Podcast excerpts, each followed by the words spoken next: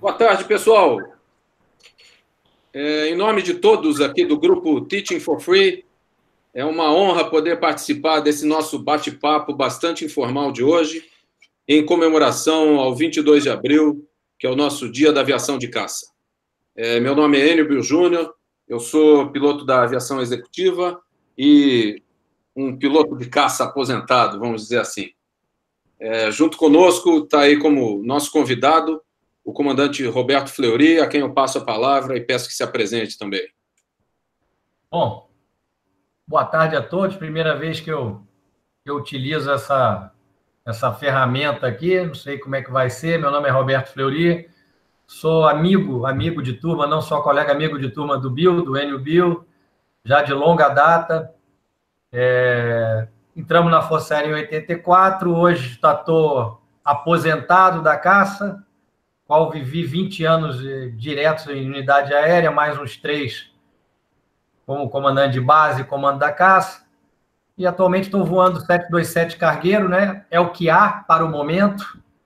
Tá bom, tá ótimo, feliz da vida. E também fazendo umas cambalhotas na Esquadrilha Céu, como ferrolho número 4. E já aproveito para convidar todos, fim de semana, 18 e 19 de maio, do Musal, já vai ter uma apresentação da esquadrilha. E é um privilégio estar aqui com, com todos os senhores aqui, podendo participar, e não sei se vou conseguir responder 10% das perguntas, mas a gente vai tentar, com certeza, nesse ambiente agradável e que, que, é, o que, que é o que vale, né? Obrigado. Muito bem. É, conosco também está aí o nosso mestre Jedi Agnaldo, que eu gostaria também que fizesse a sua apresentação, por favor. Boa tarde, pessoal que segue o nosso canal aí.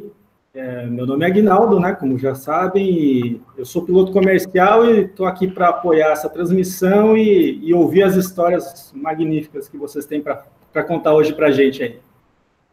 Muito bem. E temos também o nosso grande companheiro, diretamente de Dubai, comandante Ronald Vanderput, comandante 777 na, na Emirates. Por favor, Ronald. Meu caro Bill, meu caro Fleury, bem-vindos a bordo aí, parabéns aí pelo dia do aviador de caça. Agnaldo, obrigado mais uma vez pela sua participação e seu apoio, fantástico sempre. Eu hoje aqui estou como mero convidado, é, prestando minha homenagem, já que existe uma história na minha família, meu tio John Robert Vanderput, ele estava em treinamento é, como piloto de caça lá em 1943, em outubro quando veio a falecer num acidente durante o treinamento lá na base de Natal. E recentemente eu recebi uma série de documentos e fotos lá da época de treinamento dele que eu vou mostrar em alguma oportunidade durante a nossa conversa aqui. Mas é, tenho minha admiração pela aviação de caça. O mais perto que eu consegui chegar foi de voar essa máquina aqui, o P-51, lá em Chino, é, perto de Los Angeles o aeronave chamada Spancam, de 1945, um original da, da Segunda Guerra, uma máquina fantástica. E, poxa, é um prazer estar aqui com vocês nessa, nessa conversa. Espero que seja um papo bem proveitoso. Muito bem. É, enquanto a gente aguarda a eventual participação dos nossos amigos ouvintes aí que estão é, nos acompanhando ao vivo nessa transmissão, é, eu gostaria inicialmente de prestar essa homenagem aos nossos veteranos, né, que lutaram nos céus da Itália, que graças a eles é que nós recebemos a doutrina e pudemos dar prosseguimento à, à formação e dar continuidade à aviação de caça aqui no Brasil. E o dia 22 de abril, então, é considerado o Dia da Aviação de Caça porque foi nessa data que o grupo de caça, lutando nos céus da Itália, lá no Vale do Pó, teve o maior número de sortidas. Foram 44 sortidas, né, em 11 missões de quatro aviões. É, nessa época, é, por conta do atrito da guerra, o grupo contava com é, 23 aviões e 22 pilotos.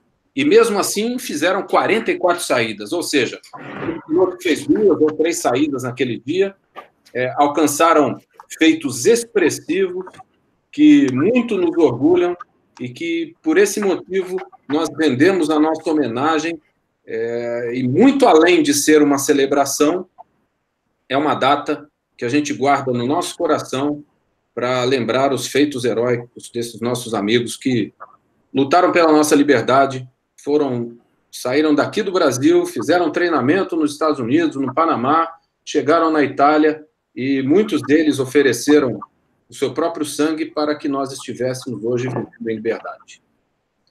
Fleury, o que, que você pode comentar mais aí do nosso 22 de abril?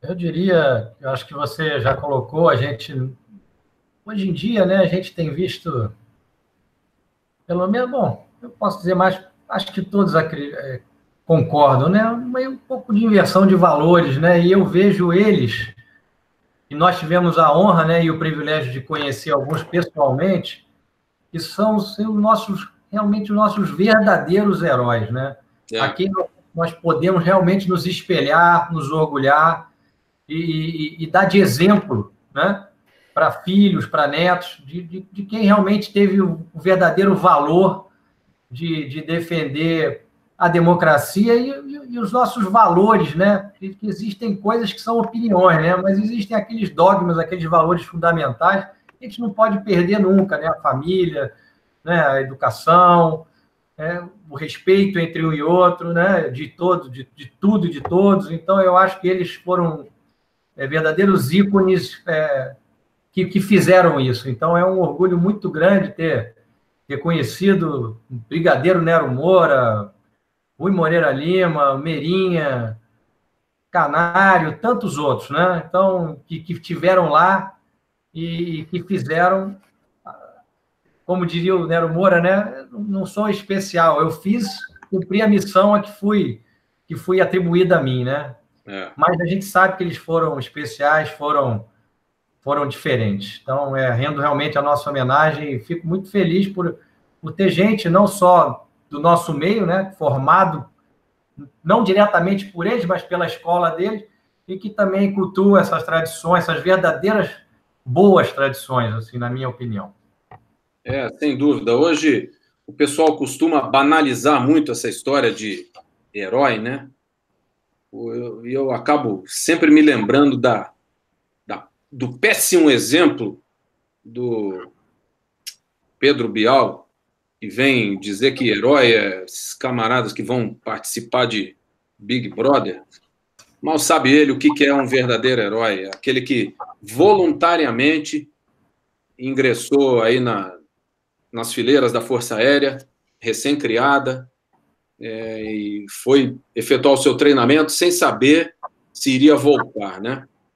É, muito voltado. Né? Lembro, e sempre me vem muito à memória, como o Fleury comentou, nós que tivemos, tivemos a honra de, de conhecer pessoalmente esses nossos veteranos, infelizmente hoje todos já falecidos, né? Tivemos a honra de conhecer, por exemplo, Nero Moura, e até me permito é, ler uma parte das palavras que foram proferidas pelo então tenente-coronel Nero Moura, depois do hasteamento da bandeira brasileira lá em Tarquínia, na Itália, antes do, do da, das primeiras missões de combate, né? Então, naquela época, ele disse o seguinte, em outubro de 44, camaradas, para a frente, para a ação, com o pensamento fixo na imagem da pátria, cuja honra e integridade juramos manter incólumes. Cumpre-nos enfrentar, com fortaleza de ânimo, a fim de manter intacto esse tesouro jamais violado, a honra do soldado brasileiro. E nós o faremos, custe o que custar. Isso me deixa arrepiado de lembrar, de rememorar. E para alguns o custo foi bastante alto, inclusive custando a própria vida, né? É, e não só eles, mas tantos outros voluntários que nós tivemos é, que se dispuseram a, a, se alinhar e a se alistar para prosseguir é, lutando contra o, o, eixo aí, né? É, eu faço agora um parênteses, vi que o nosso grande companheiro Adriano está aí a bordo. Eu gostaria que fizesse uma breve apresentação, Adriano, por favor. Oi, gente. Boa noite. Aqui já é boa noite para vocês aí, boa tarde. É um prazer estar presente aqui neste esse encontro aqui, único, né? Para mim, o primeiro deles, eu tive um pequeno contratempo aqui com a, com a informática, mas agora estamos, estamos bem. Uh, eu sou de Maceió, mas já estou aqui no, no Oriente Médio há quase oito anos e voei no Brasil um bom tempo. Não tive a felicidade de, de, de ter voado na, na, na, Força Aérea Brasileira. Isso é uma coisa que eu carrego assim, um tanto de tanta tristeza, porque eu realmente gostaria de ter participado, me preparei, inclusive, na época, na época para, para me juntar à, à EPICAR, né? Infelizmente, não, não deu, os caminhos não, não, não coincidiram e tal. Tem, uns, tem grandes amigos que, que são ex-fabianos uh, e o pessoal também da caça. Então, eu acho o assunto muito, muito interessante. É, estou muito contente de estar aqui para ouvir de vocês aí todas essas experiências e tal. Muito, muito legal. Muito bacana. Legal, Adriano. E, Obrigado por sua Bom, eu não sei se... A, tiver é, qualquer pergunta para apresentar para a gente, fique à vontade aí. Tá bom. Não sei se a questão profissional era para comentar também. Eu falei Sim, por favor. É, falando, ah. diga a sua experiência aí. É, eu, eu voei, no Brasil voei táxi aéreo, voei, aí voei na, na, na VASP, eu voei 727. Opa! Voei, é. Gostou? é, o Fleury tá voando 727 atualmente. Ah, é, Fleury? Que bacana, cara. Que legal. Ah, eu saí de mono, mono, mono reator para bi-reator, agora estou voando tri-reator, né? Que joia, muito bom. é, eu voei o 27 na VASP, depois voei na Varig um pouco, e aí voei 10 anos na TAM, daí foi tudo que eles tinham na época lá, Fokker 100, Airbus, e depois aí eu tive médio, aí saí com, com, com o comandante 320, vim para cá, Daí voei aqui voei 320, voei o 777 e aí tô voando 47, tô voando 747 já há um ano. É. é o próximo passo do Fleury, ele disse que voa mono, bi-reator. Falta, é, pois é. próximo é 747. Falta o quadri-reator. O Concorde pode ser também. É. Eu queria aproveitar é, esse gancho que a gente estava falando, então, antes da apresentação do, do Adriano, nós estávamos falando do, do, voluntariado, né? E nós temos aqui a grande honra de contar com a presença do nosso grande amigo, Ronald Vanderput, que teve um tio que foi voluntário para é, o segundo grupo de caça, como ficou, é, vamos dizer assim, popularmente conhecido, que também na história da Força Aérea ficou conhecido como os 33 do Pacífico que foram 33 novos pilotos que foram treinados que é, estavam destinados a enfrentar o Japão na, na no cenário, lá na, na campanha do Pacífico. É, a guerra terminou antes disso e, infelizmente, esses, ou felizmente, né, esses pilotos não tiveram a oportunidade de, de combater lá nesse teatro de operações. Mas eu gostaria então que o Ronald comentasse alguma coisa aí dessa honra que é ter esse tio que infelizmente faleceu durante o treinamento, mas era integrante aí dessa equipe que, como eu disse, ficou conhecida como os 33 do Pacífico. Primeiro, bem-vindo aí, Adriano. Brasil tê-lo a bordo também. Esse dia nós conversamos rapidamente aí pela internet, né? Estamos vendo aqui bem próximos um do outro. Mas, é uh, Enio, eu acho que assim, como eu falei para vocês, né, quando a minha tia, que já está ficando velhinha e resolveu mandar, através de um primo meu, um pacote de informações, eu recebi um monte de documentos, fotografias, coisas marcantes aqui da história da aviação. Então, um deles é esse documento aqui, ó. É uma homenagem do grupo Olerite SA, aquele de onde veio aquele código do salário, né, do Olerite, homenageando é. os pilotos de caça da época lá na Itália, né? Uma é uma foto muito bacana aqui de todo um esquadrão junto da aeronave, te dá uma dimensão do tamanho da aeronave, né? É uma aeronave monstruosa, na realidade, né? O Ronald, motor. só um parênteses aí para a gente não perder é, a, a, a, oportunidade. Essa aeronave aí é o P-47, né? Só para a gente ter uma ideia, o peso de decolagem do P-47 era o mesmo peso de um C-47. Isso, é, chegava carregado, peso máximo. Era, e por isso que ele era, por ser tão robusto, ele foi carinhosamente apelidado de trator voador. Era uma aeronave com peso máximo decolar de 7.355 quilos, velocidade de 700 km por hora. Então, eu queria mostrar aqui uma coisa interessante, que nesse livro da aviação de caça de reconhecimento, que me chegou junto com esse material, tem uma gravura do P-47 número 1, que era justamente do então, na época, Tenente Coronel Nero Moura, Nero que veio a ser o patrono da aviação de caça, né, e o comandante do primeiro esquadrão. E aqui, como você falou, né, cita exemplos da brilhante participação dos nossos pilotos na campanha na Itália, né? Não sei se dá para ver aí na foto, mas na fuselagem da aeronave tem uma série de bombas de pintadas numa linha horizontal. Dá para ver? ver? Claramente. Pois Dá é, ver essas bombas assim, na, pintadas na fuselagem, Ronald. Exato. Essas bombas simbolizam as 62 missões que o Brigadeiro Nero Moura completou com sucesso, né? E como você falou, embora na eu vou ler um pequeno trecho aqui, ó. Durante a ofensiva de primavera entre 6 e 29 de abril de 1945, o esquadrão brasileiro completou 5% das missões totais daquele grupo onde ele estava baseado. No entanto, o esquadrão brasileiro destruiu 15% dos veículos, 28% das pontes, 36% dos depósitos de combustível e 85% dos depósitos de munição alemães de todo o esquadrão, demonstrando um índice de acerto, assim, uma produtividade muito grande, por tal foram reconhecidos pelas suas, pelas suas atividades, pelo sucesso das suas atividades, né? Realmente criaram uma fantástica impressão lá na Europa.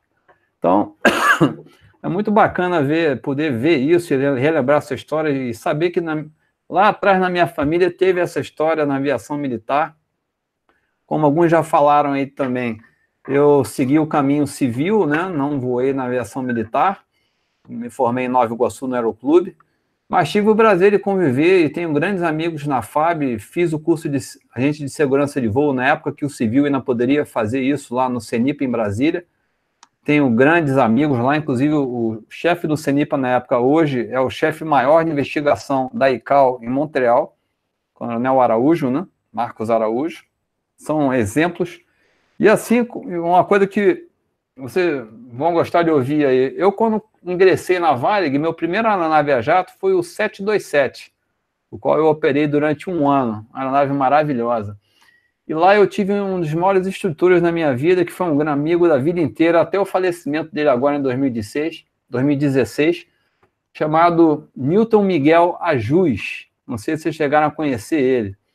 O Ajus voou P-47 na FAB e posteriormente teve uma história muito interessante que ele foi acabou fazendo parte do, do quadro de pilotos da FAB e foi treinar a Força Aérea da República Dominicana, chegando a voar P-51, P-38 e um Mosquito lá na, na Força Aérea da República Dominicana.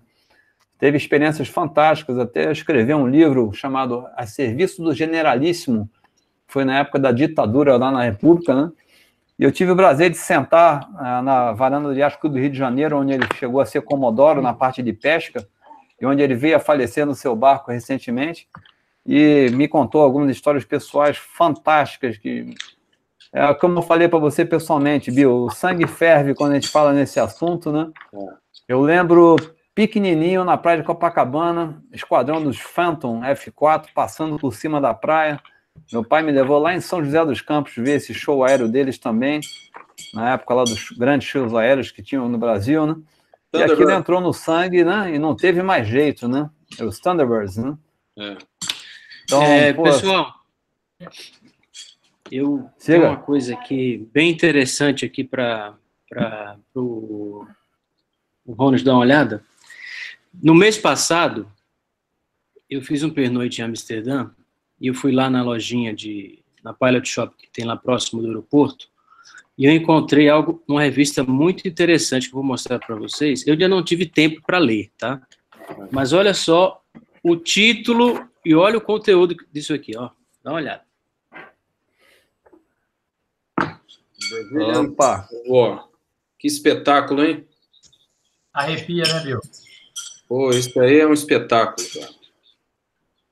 Tá vendo bem aí? É, tô Ah, vendo. sim, sim. Muito bacana. Quem é que escreveu esse livro aí? Santiago Rivas.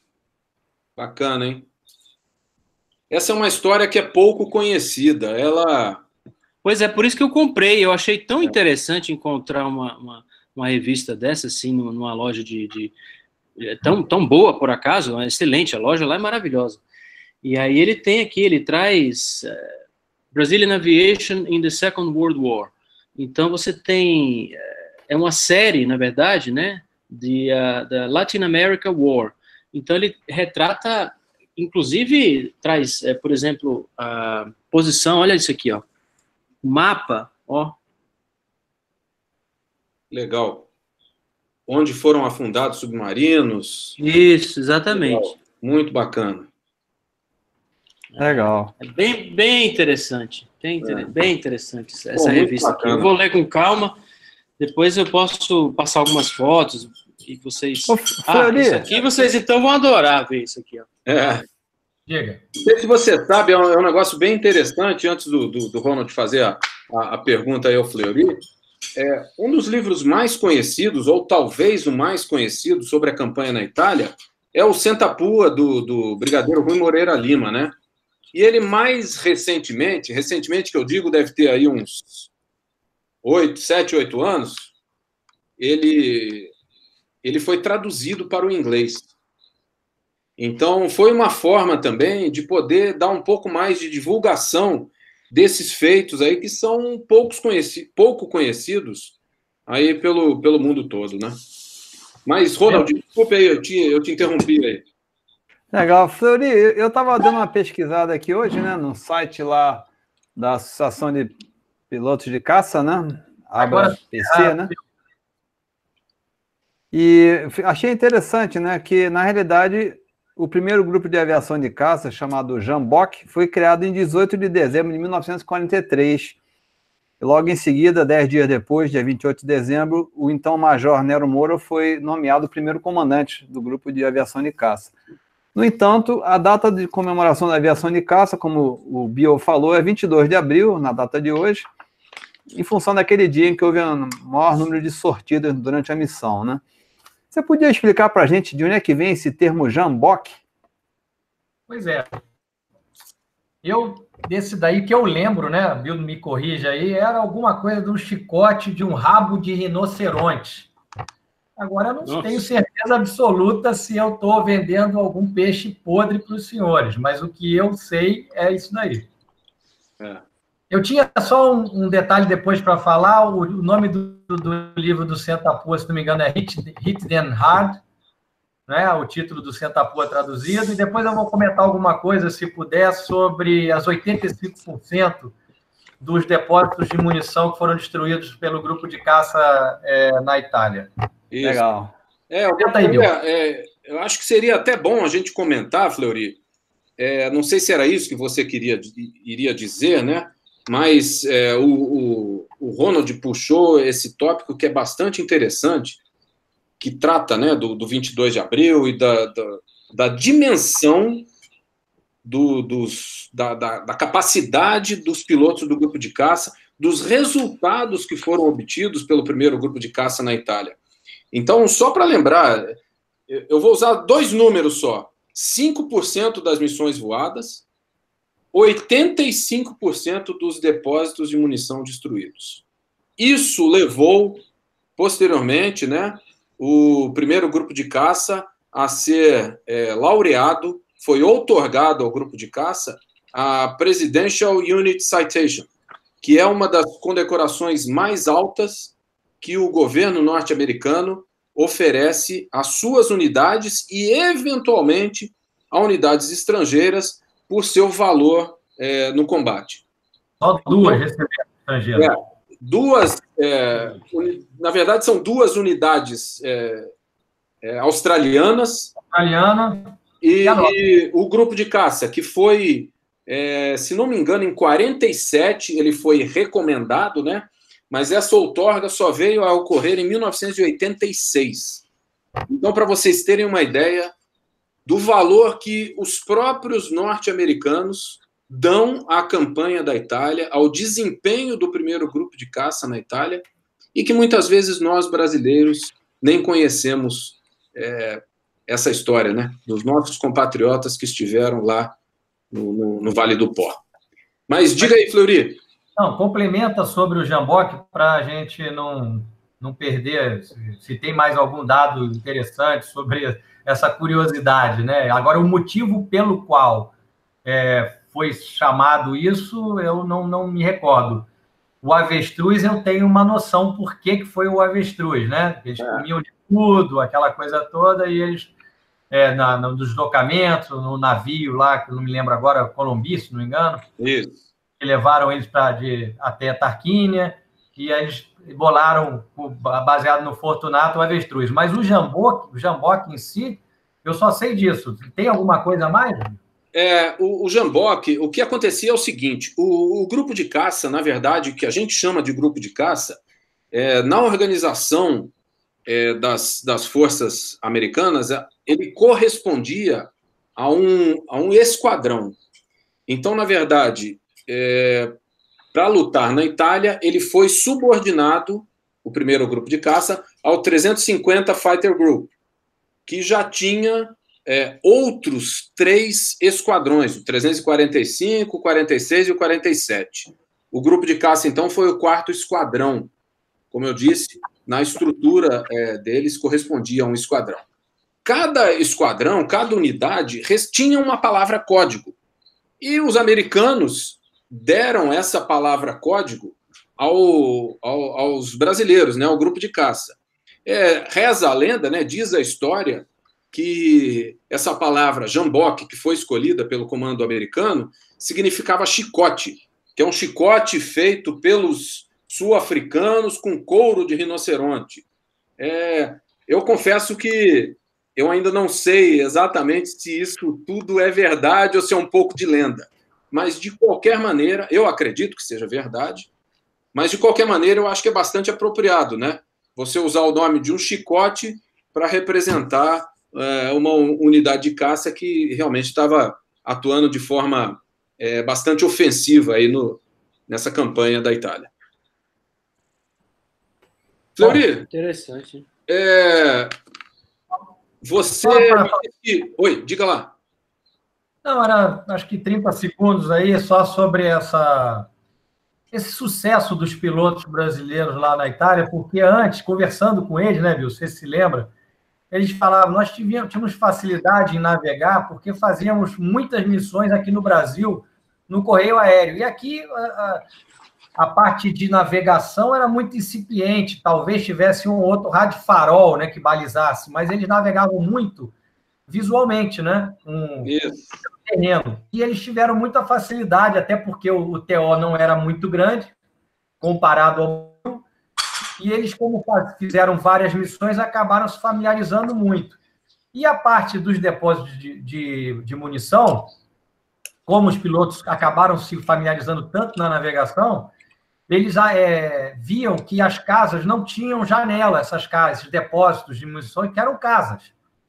E, e aí eles falam: bom, se essa casa não tem janela, muito provavelmente na guerra é um depósito de, de munição. Então, por isso, eles foram, assim, vamos dizer assim, os campeões em, em, em destruir depósitos de munição é, na, na Segunda Guerra. É só esse detalhe. É, essa é uma curiosidade bastante interessante. É um dos tópicos que tem, eu recomendo a leitura para quem não leu ainda, o livro Senta Pua, né, do, do Brigadeiro Rui Moreira Lima, em que ele conta. Em uma das passagens ele fala justamente disso, né, que causou espécie. Eles no mergulho olhavam aquelas casas ali, ou num reconhecimento armado. Pô, como é que uma casa não tem janela? E resolveram, da primeira vez, né, atirar. E tem filmes, né, até hoje, de, de, de o pessoal atirando, daqui a pouco aquilo era um, era um depósito de munição que explodia, o cara passava por dentro daqueles estilhaços, dentro do envelope de fragmentação ali, é uma coisa fantástica. É, é algo que quem não lê o livro vale a pena, leia porque é muito bacana. E o Fleury estava me dizendo que você mais tarde tem um evento hoje aí, Fleury. Conta aí para gente para jogar Sim. um pouquinho de dar mais uma temperada na nossa conversa e deixar todo mundo com com vontade aí, porque tanto o Adriano quanto o Agnaldo e o, o Ronald e eu não estamos no Rio de Janeiro, então, infelizmente, não vamos poder prestigiar esse evento que vai ocorrer aí hoje. Hoje, o Museu Espacial, né, cujo diretor Brigadeiro Leves, caçador também, de 76, ele conseguiu, com a ajuda da população, né, é, fazer uma, uma boa revisão né, no P-47 que tinha no museu, e hoje vai ser o dia que eles vão vai acionar o motor do P-47 novamente, né?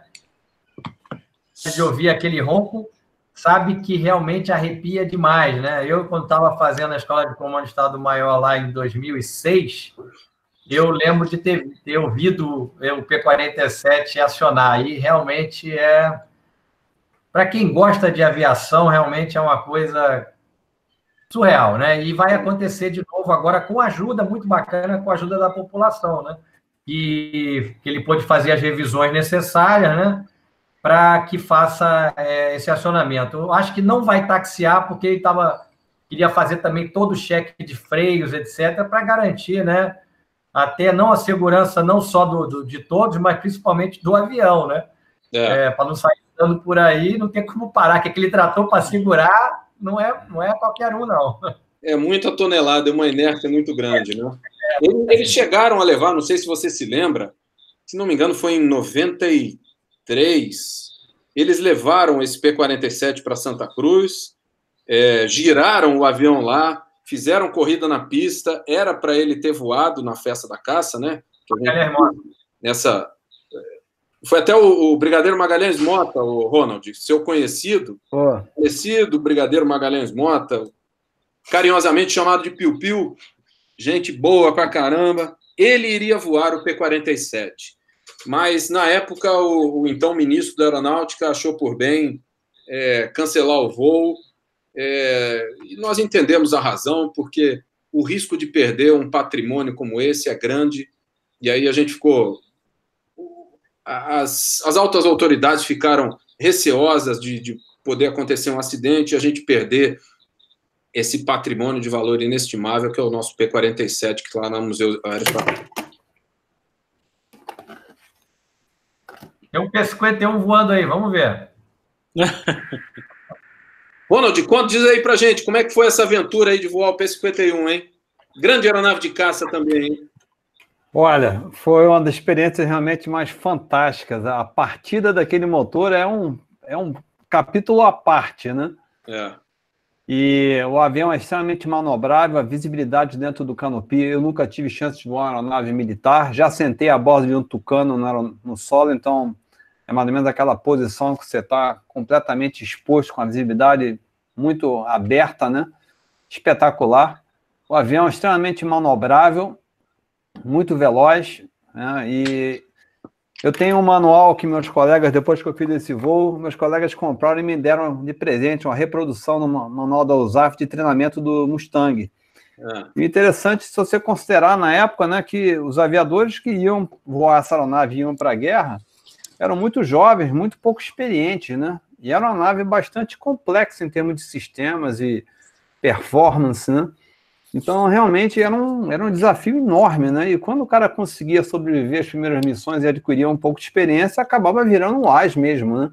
É. Ah, era uma questão de sobrevivência mesmo, né? É, é, é uma coisa bastante interessante também que aconteceu no grupo de caça, que é, também pouca gente sabe.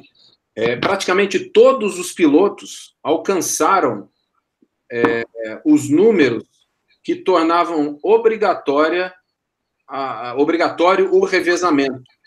Entretanto, como não houve uma preparação prévia para isso, eles continuaram, entendeu? Então, o, o, o, atrito foi maior, mas também quem passou, principalmente pelo início, apesar de, ter, de termos tido é, gente que, infelizmente, foi abatida mais para o final da guerra, mas eles iam ganhando experiência. E por isso é que nós temos pilotos aí que chegaram a, a como Alberto Martins Torres chegou a, a 100 missões de guerra, né? E para os padrões aí de, de outras forças aéreas, é uma coisa absurda. É. Mas é, realmente é, é, algo interessante é, esse negócio que você comentou de, de da juventude, né?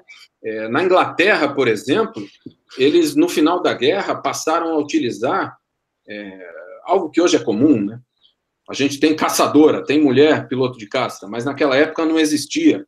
Eles utilizavam as mulheres para fazerem a entrega dos aviões. Então saía da fábrica, havia grupo de mulheres, grupos né, de mulheres que faziam esse traslado da, da fábrica até o local da unidade operacional para que ele pudesse, a partir de então, ser empregado na guerra. Né? Legal. é, e, e, você vê, a guerra quebrou muitos paradigmas. Né? Essa aeronave, por exemplo, que eu estou aqui nas minhas mãos, ele é uma versão especial que eu comprei por causa da cauda dele, o Red Tail, né? A cauda Sim. vermelha. Que foi o primeiro esquadrão de pilotos negros americanos que foi para a guerra, né? É. E teve muito sucesso, apesar de todas as reservas quanto à capacidade dos negros poderem pilotar e ter sucesso no combate, né? E eu, eu, contei no outro episódio nosso lá do Teaching for Free, eu, por acaso eu me hospedei num Airbnb em, em, Boston, na região de Dorchester, e o dono da casa era o mecânico do esquadrão. Tinha uma foto dele na sala. Eu vinha conversar, tomei um café da manhã com o cara, foi uma experiência fantástica, adorei. É impressionante, cara. Olha, tem, tem muitas histórias muito bacanas aí. E nós é, somos é, privilegiados de termos tido a possibilidade de conviver com esse pessoal, né? Com os últimos veteranos que ainda estavam vivos, de fazer parte também do grupo de caça. E o, o, o Fleury, que é meu colega aí, voou muitos anos, talvez é um dos pilotos certamente mais voados na aviação de caça no Brasil, e teve a oportunidade, mais recentemente, trazendo agora é, um pouco para a história mais recente, de seguir esse legado, inclusive participar da, da, de um exercício que é muito conhecido de todos, que é a Red Flag, nos Estados Unidos. Eu queria que o Fleury comentasse um pouco, então, de como foi essa participação brasileira na, na Red Flag, que ocorreu depois de alguns, algumas aproximações que tivemos, né, Fleury? Desde aquela primeira missão em Porto Rico, com é, o combate de similar lá com os, os porto-riquenhos que voavam F-16, depois vieram para o Brasil participar também em Natal de uma segunda operação, que naquela época ainda se chamava Samba, depois virou a Cruzex, e posteriormente a gente ainda teve a, a oportunidade de mandar dois esquadrões. Foi inicialmente um, um esquadrão de AMX e depois o Fleury, quando era comandante lá do, do primeiro do 14, levou os F5 para participar lá em Neles da, da Red Flag, desse treinamento aí. Queria então que você comentasse alguma coisa a respeito, Fleury. Tá bom. É, foi mais uma sorte, né? Um, um, privilégio de estar no lugar certo, na hora certa. Essa manobra, acho que todo mundo já tem conhecimento, ela, ela foi concebida pelo americano, já que os, nas primeiras missões de combate, né, tanto na Coreia, no Vietnã, se não me engano, no Vietnã com certeza, e também talvez na Coreia também, que havia muitas perdas né, dos pilotos nas dez primeiras missões.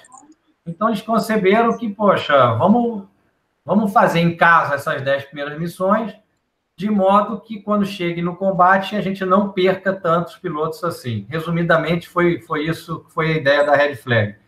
Então, a manobra que nós tivemos a oportunidade de participar, eu pela, é, pela primeira vez, a Força Aérea pela segunda vez, foi em 1998, a primeira vez com os AMX-6, fazendo missão ar solo, e eu tive a oportunidade de fazer em 2008, 10 anos depois, é, com os F5 já modernizados, em missão Arar.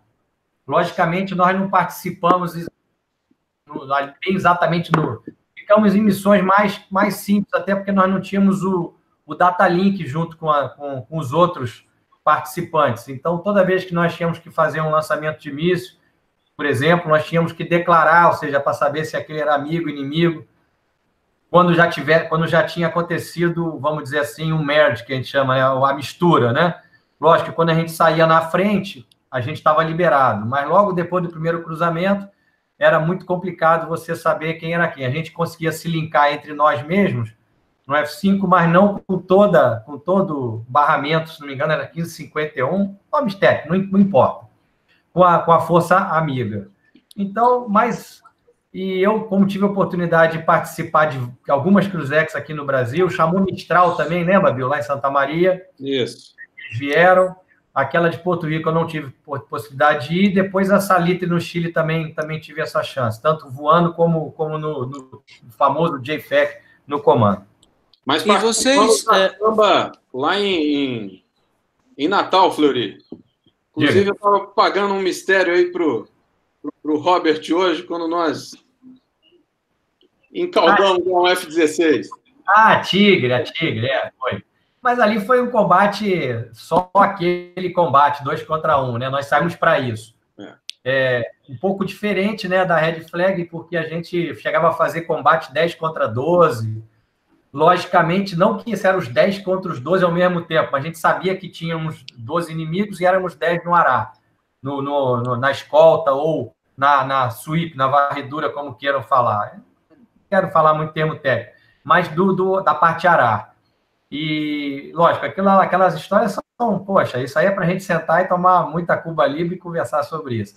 Mas da Red Flag, eu queria dizer para os amigos, é, que, que era, foi concebido como uma manobra de bastante alto é, grau de complexidade, mas o stand de tiro lá, né, vamos dizer assim, vamos chamar assim, a área de, de operações, é, em cuja, cuja área no centro tem a tal da área 51, que se você esbarrasse nela ali, você era expulso da manobra, é, é muito controlado, com várias antenas, então não há perda de contato rádio.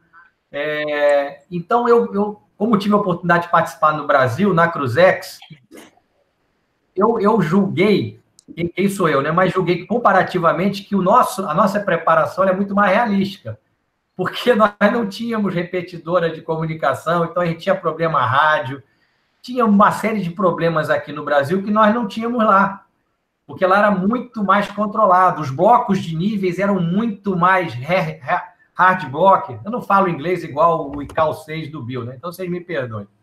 Então, era, os blocos eram muito é, definidos, coisa que no Brasil não era. Então, a gente engajava no Brasil, cruzava nível, tinha muita coisa visual e eu me lembro de, de, de, fazer, além do combate, além do alcance visual, que é o mote, que já estava sendo mote na época, que a gente acabava cruzando, e eu lembro de eu e né, o Newtonzinho, o Newton Pinduca, a gente fazendo um dois contra dois contra os A4 argentino, no meio da Cruzex, ali no Cariri, quer dizer, a gente conseguia fechar o espaço aéreo e a gente fazia realmente uma guerra bem próxima da realidade coisa que a Red Flag ela tem toda essa história, né? Que a gente vê e morre gente lá. Tanto que no ano que eu fui, morreu um, um F-15, caiu um F-15 e morreram um piloto lá é, é, na manobra. E apesar de toda essa segurança, ainda assim tem que, porque são muitos, chegavam a ter 50, 60 aviões voando. Então, ao mesmo tempo, né? Ao mesmo tempo. Então complicava, né? Às vezes você tinha muita gente, B-52, o EA6 Prowler fazendo é, guerra eletrônica, fazendo JAME, e o, aviões de ataque, o Gripen voou lá também na época. É, então, era muito, só, eram muitos aviões, então tinha esse grau de complexidade por isso, mas era bastante controlado em relação ao nosso, entre aspas, descontrole no Brasil, que aproximava isso é, do, do caso de um cenário real aqui. E a, a, uma pergunta aqui, Fleury. Ah, visto que vocês operavam aviões diferentes, né? Você operava ali com F5 e daí eles tinham A4 ou então eventualmente um F16, um F15. É, a diferença dos aviões era muito perceptível em relação à performance, ou seja, raio de curva para interceptar. Você, se, você sentia que, que, que havia necessidade de alguém dar uma segurada um pouco, ou alguém eh, sentia um pouco isso aí, essa pressão? É, eu acho que a pergunta é altamente pertinente. Eu tive a oportunidade na época de, é, no meio da manobra, o ministro era o Nelson Jobim. Ele teve lá, o Bill deve lembrar, o comandante da FAI 3 era o Machado, e ele, Sim. infelizmente, vou falar para o ministro, né? Eu falei, é melhor não falar, melhor ficar quieto tal. Por que é? Se o F5, à época, como nós fomos com ele modernizado, foi o que eu eu vou repetir o que eu falei na época. Nós conseguimos chegar no nível da dúvida. Então, a gente conseguia é, discutir com todos os esquadrões, entender as táticas, entender o que estava acontecendo pela aviônica embarcada hoje no F-5.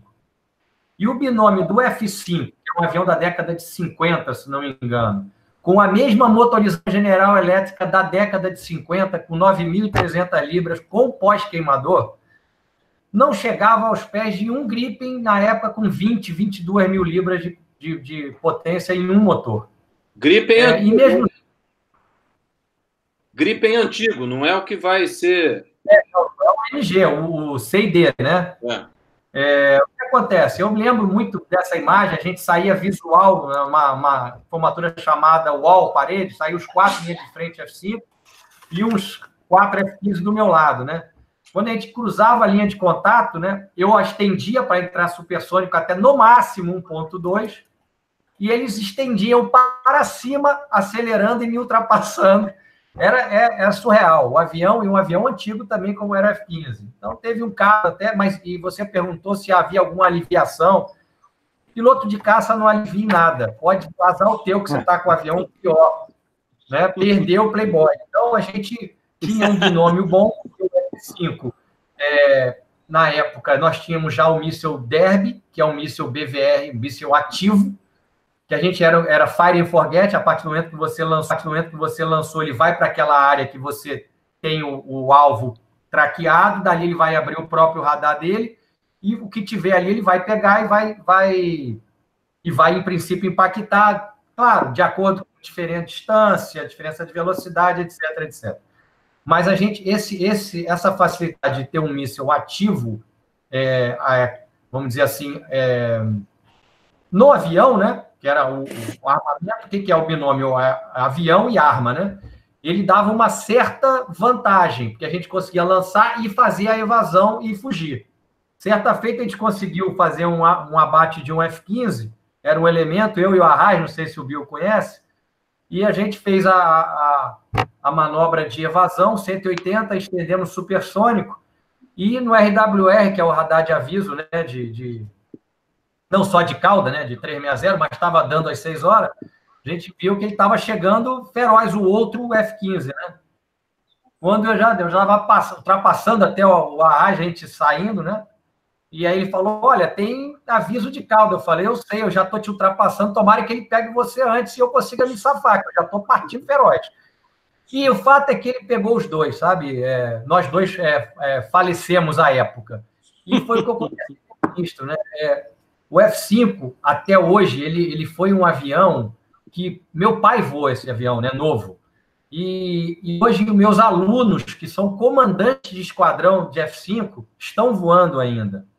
Ele foi um avião que serviu muito bem, um avião maravilhoso, espetacular. Para mim, o melhor avião né, que, que, eu, que eu tive a oportunidade de voar. Mas o Brasil merece uma coisa melhor já.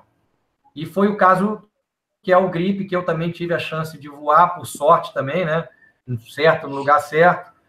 É, não sou peixe de ninguém, deu certo.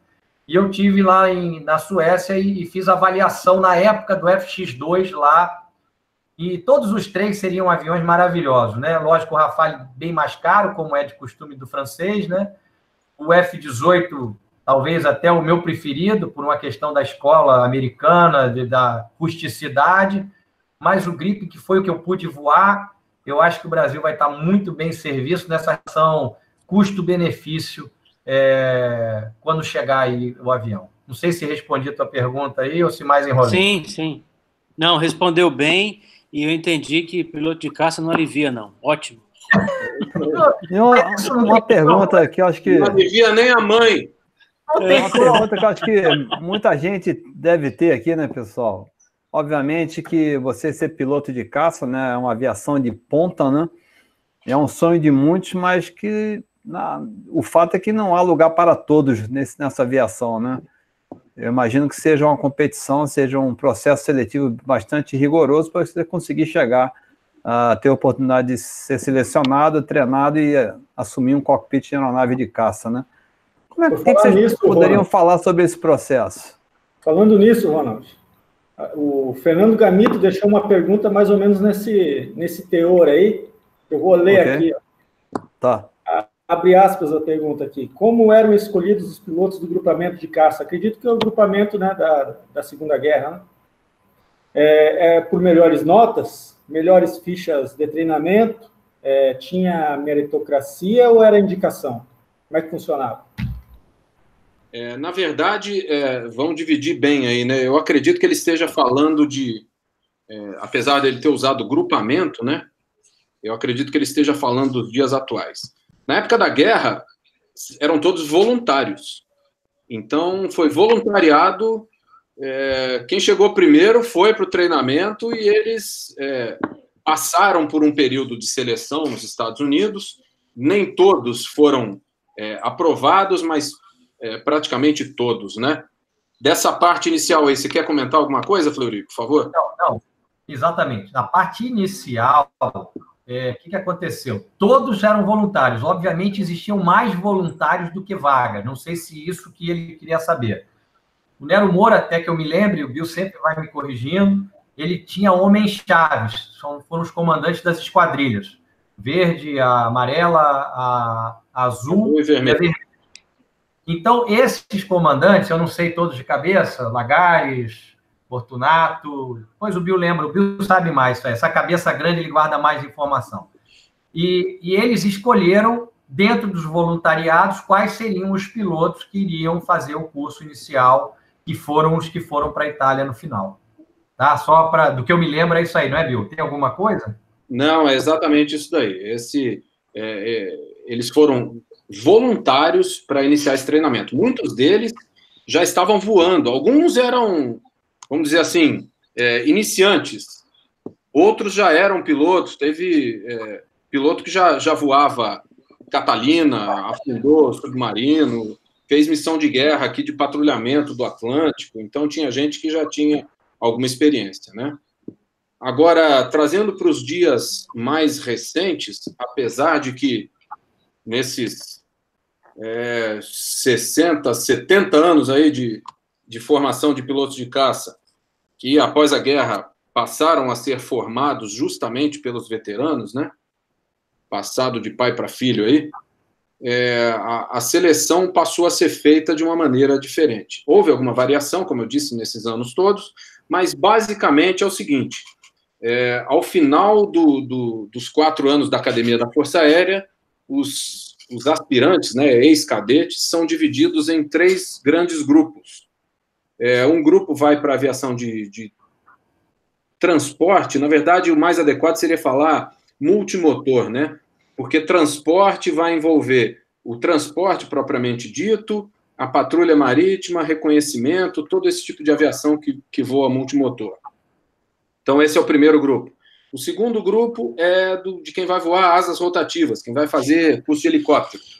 E o terceiro grupo, quem vai fazer o curso de caça é, é voluntariado, mas também é por, pelo desempenho, é, vamos dizer assim, psicomotor, o desempenho em voo na Academia da Força Aérea. Então, existe uma, uma seleção prévia e esses candidatos, esses pilotos, esses aspirantes, são matriculados nos cursos de formação é, de, de, especificamente na caça, né? E ali existe o treinamento, existe a seleção e, via de regra, não são. Existe um atrito, não são todos eles que serão formados pilotos de caça. Na nossa época, como eu disse, Fleury e eu somos da mesma turma.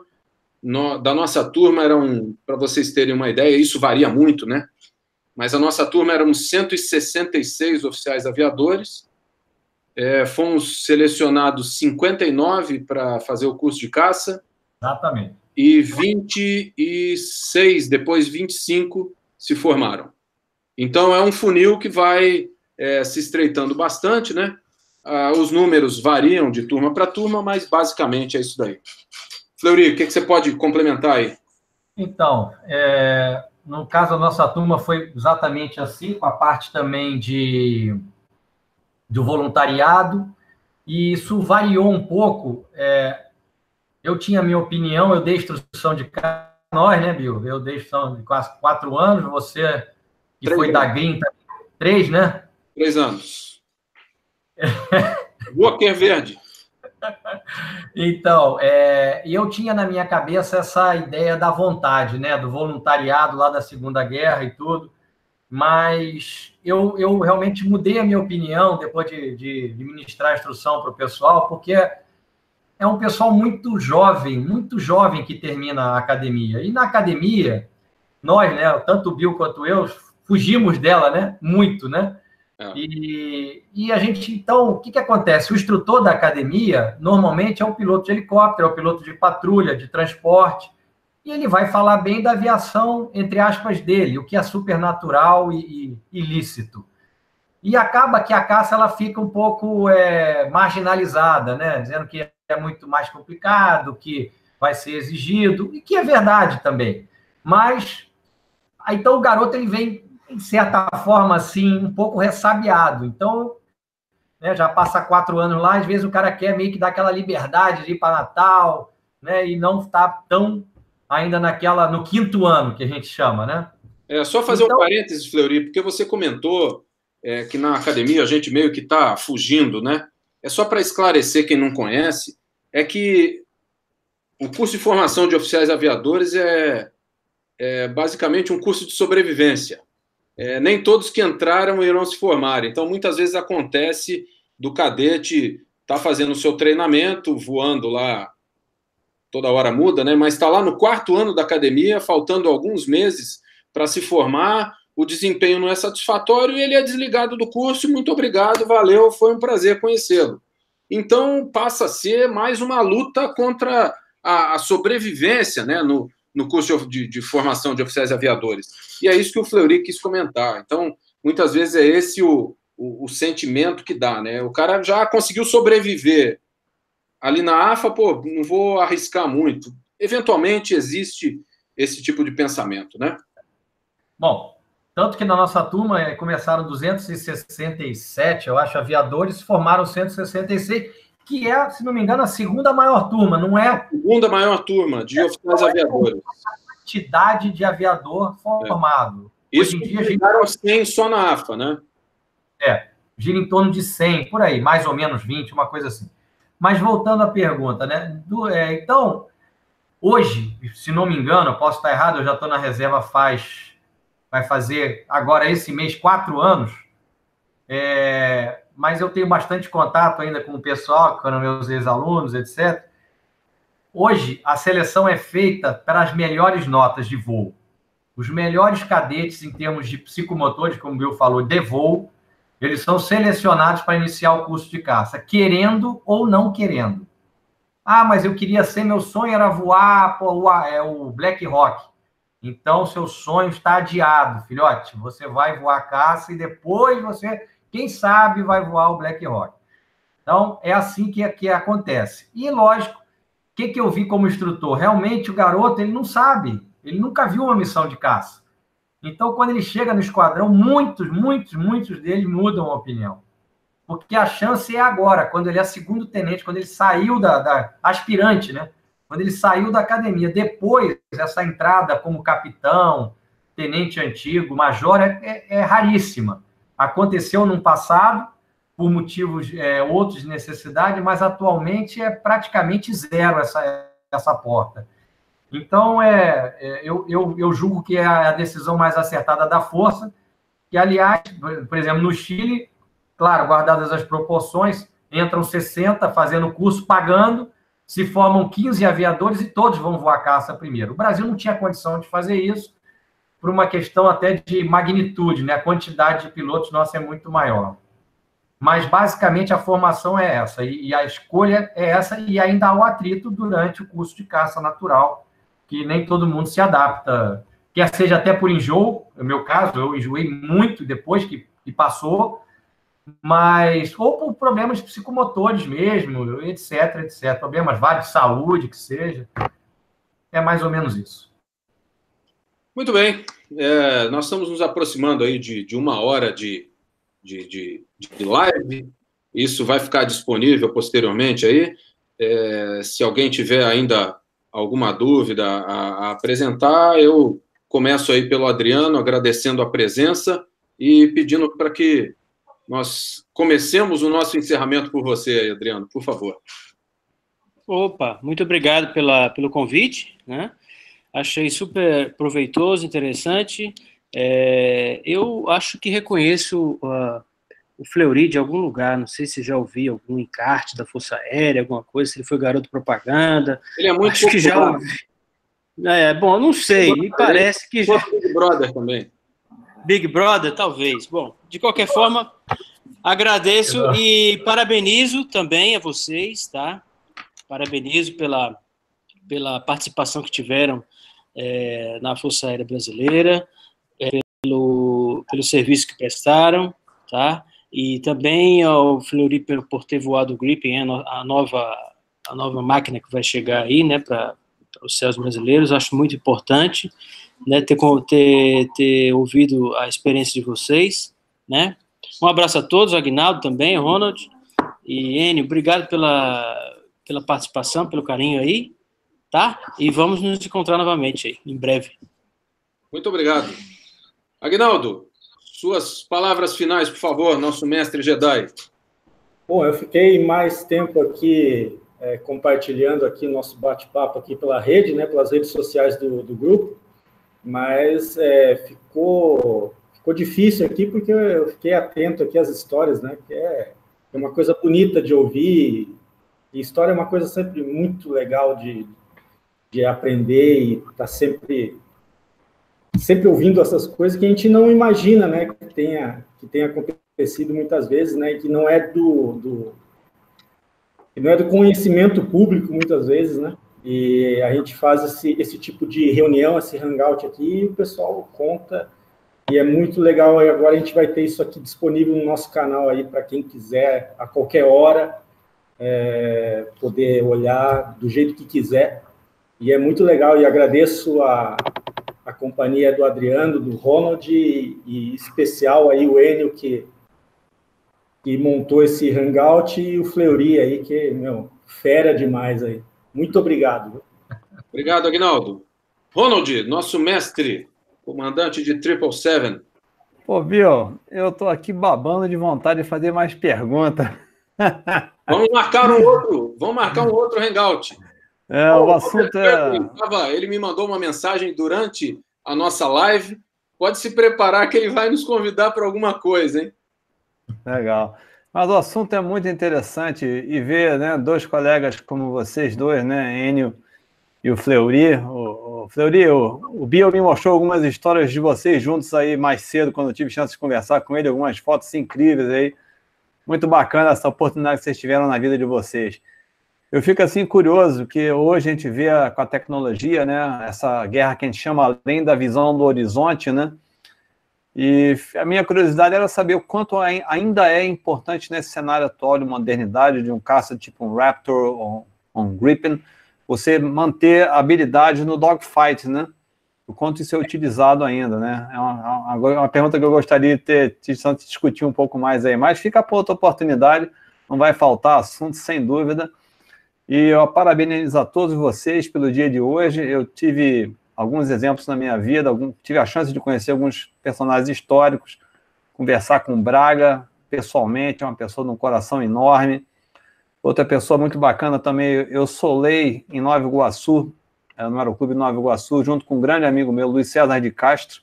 Luiz César hoje é comandante da Azul, e o pai dele foi da Esquadrilha da Fumaça na época do TMEI, o comandante de Castro. Também tive outra pessoa que me marcou muito na minha vida, especialmente o Luiz César, um grande amigo. Então, eu deixo aqui a minha homenagem, o meu reconhecimento, o agradecimento por todas essas lições, esse, esse aprendizado que eu tive ao longo da minha carreira ao lidar com pessoas como vocês. E fico muito feliz de ter hoje o nosso grupo do Teaching for Free, alguém do naipe do Enio Bio, né? disposto a ajudar muito. E é uma troca de aprendizados, né, Enio? A gente tem se enriquecido muito ao conviver um com o outro aí. Eu agradeço muito por isso. Um abraço a todos vocês e parabéns pelo Dia da Caça. Beleza, muito obrigado, Ronald. Transmita também. É, nós sabemos que está tendo aí nos Emirados Árabes hoje uma reunião dos pilotos de caça do Oriente Médio. Mande nosso abraço aí, Paulo Dário, Mota, Batata, Proen, Sem dúvida. Vila Toro, tem um bocado de gente voando por aí. Se encontrar com eles, transmita o nosso abraço também aos companheiros que estão labutando aí em outras terras, tá bom? Conte comigo. Flori, obrigado por sua participação. É, deixo aí, então, as suas palavras finais para os nossos ouvintes aí, para a nossa audiência. Acho que o privilégio, o privilégio foi todo meu, Bill. Assim, é, ainda parecia aquela PS00, né? Eu nunca, nunca mexi, eu sou, eu sou bastante raiz, Bill sabe disso. É, não sou muito informático, então para mim é um pouco novidade. Eu gosto de avião com relógio, não gosto dessas coisas de glass cockpit, apesar de ter voado o F5 e o, o Super Tucano e o próprio Gripen, obviamente, né? São máquinas espetaculares, mas nada como bom e velho reloginho, né?